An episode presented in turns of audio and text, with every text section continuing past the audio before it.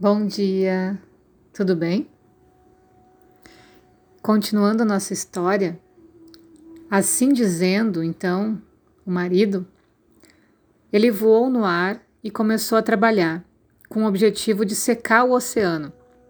A esposa viu sua determinação e, como uma esposa obediente, implorou seu perdão e seguiu o exemplo. Tanto de dia como de noite, sem se cansar, trabalhavam para secar o oceano. Eles mergulharam seus bicos e asas para derramar a água, mas a água evaporou tão logo foi absorvida. Eles, no entanto, continuaram fazendo isso por um longo tempo.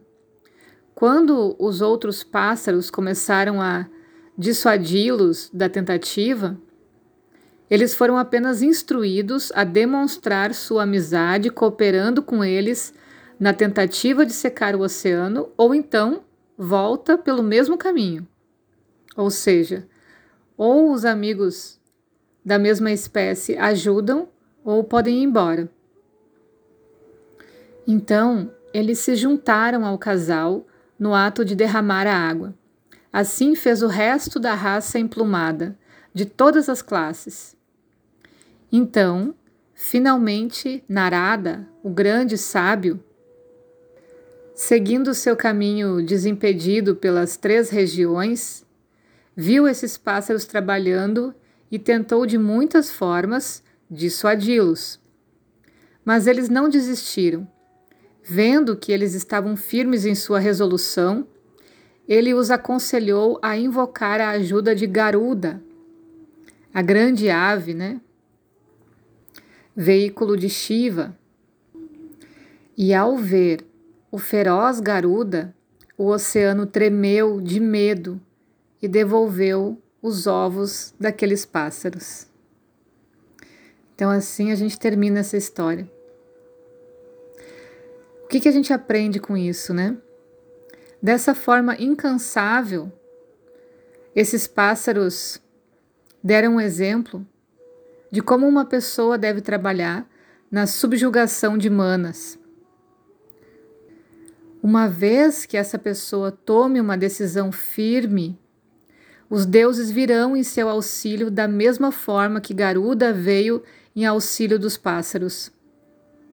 A ajuda vem invariavelmente de todos os seres e em um ato justo. Até os macacos ajudaram Rama a recuperar sua esposa. Essa ajuda pode alcançar todos aqueles que possuem os atributos da ação, autocontrole, coragem, força, habilidade e destreza.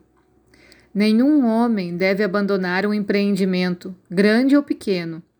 Assim como o leão nunca refaz seus passos quando começa a sua marcha.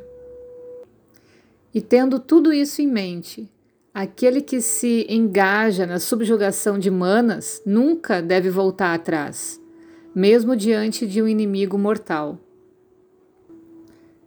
No entanto, não se deve supor que o esforço incansável por si só possa ajudar muito na subjugação de manas. Se esse fosse um meio adequado de conquistar manas, então não haveria necessidade dos outros caminhos apontados pelas escrituras sagradas.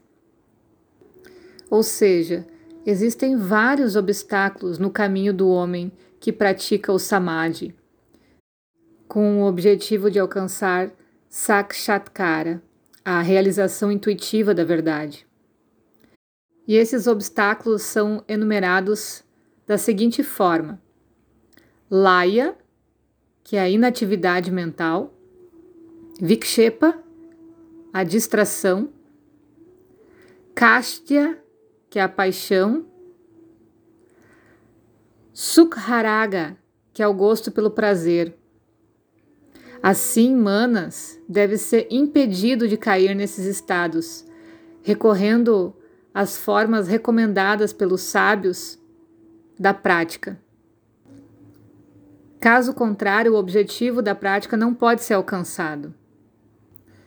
O neófito deve estudar as escrituras e depois refletir e meditar sobre elas. Por esse curso, suplementado por seus esforços incansáveis para restringir manas, ele pode adquirir um conhecimento do verdadeiro. Então vamos entender um pouco sobre quais são essas armadilhas e como a gente pode evitá-las. Por exemplo, Vikshepa e Laya. Um sábio diz: pela habilidade deve-se conter manas quando distraído por cama e prazer, e mesmo quando está tranquilo em Laya. Como cama é, assim é Laya. O que, que isso significa? Kama significa desejo. Então, quando a mente se distrai nos desejos ou no prazer, ele vai criar a atmosfera onde Laia vai apresentar. Como Kama é, assim é Laia. Ou seja, o que a gente absorve pela mente, assim vai ser quando a gente entrar no estado de Laia, que a gente já vai entender. Quando humana se distrai com desejos e objetos dos desejos, o neófito deve contê-la e fazê-la residir em Atma. Além disso, ele deve impedir que manas entrem em laia ou inatividade mental, que é equivalente ao estado Shushupti que a gente já falou. Embora seja um estado marcado pela ausência de todos os problemas, Laia ou inatividade mental é uma fonte de mal tanto quanto cama e, portanto, Manas deve ser impedido de cair nessa condição tanto quanto deve ser impedido de cama. Antigamente tinha um ditado que dizia: cabeça vazia ou mente vazia, morada do diabo. E essa mente vazia me lembra muito esse laia, esse estado de apatia, né, de inércia na mente. Só que se esse espaço estiver construído em cima de uma energia dos desejos, dos prazeres, ele também vai ser ruim. Também vai trazer coisas negativas para manas. Então, mesmo que o yogi esteja numa meditação onde ele consegue silenciar essa mente, precisa verificar e precisa ter essa mente limpa para que essa sala vazia, esse silêncio, não seja construído com a energia dos prazeres. E qual é o antídoto então para Vikshepa e Laya? O Acharya aponta alguns meios para a gente evitar ou escapar desses dois, né? E ele diz: sempre pensando que tudo é dor, ele deve restringir manas do gozo de cama, dos desejos, né? Sempre pensando que tudo é o não nascido, ele nunca vê o nascido. Aqui tem dois antídotos, né? Um consequentemente ao outro. Por exemplo, quando a gente protege manas desses prazeres de cama, pensando que tudo é dor, que tudo vai gerar, né, vai ser a causa de algum sofrimento, a gente consegue depurar essa mente, consegue limpar ela ao ponto da gente não enxergar mais aquela coisa ruim, né, ou aquela maldade. Então eu não enxergo mais a violência, eu não enxergo mais o egoísmo, eu não enxergo mais o medo em outras pessoas, eu olho com um olhar singelo, ingênuo, simples, limpo. Então, esse é o benefício, né? Focar a mente no não nascido, no que não se dá nome. E ele ainda diz: em Laia, deixe-o acordar o Chita.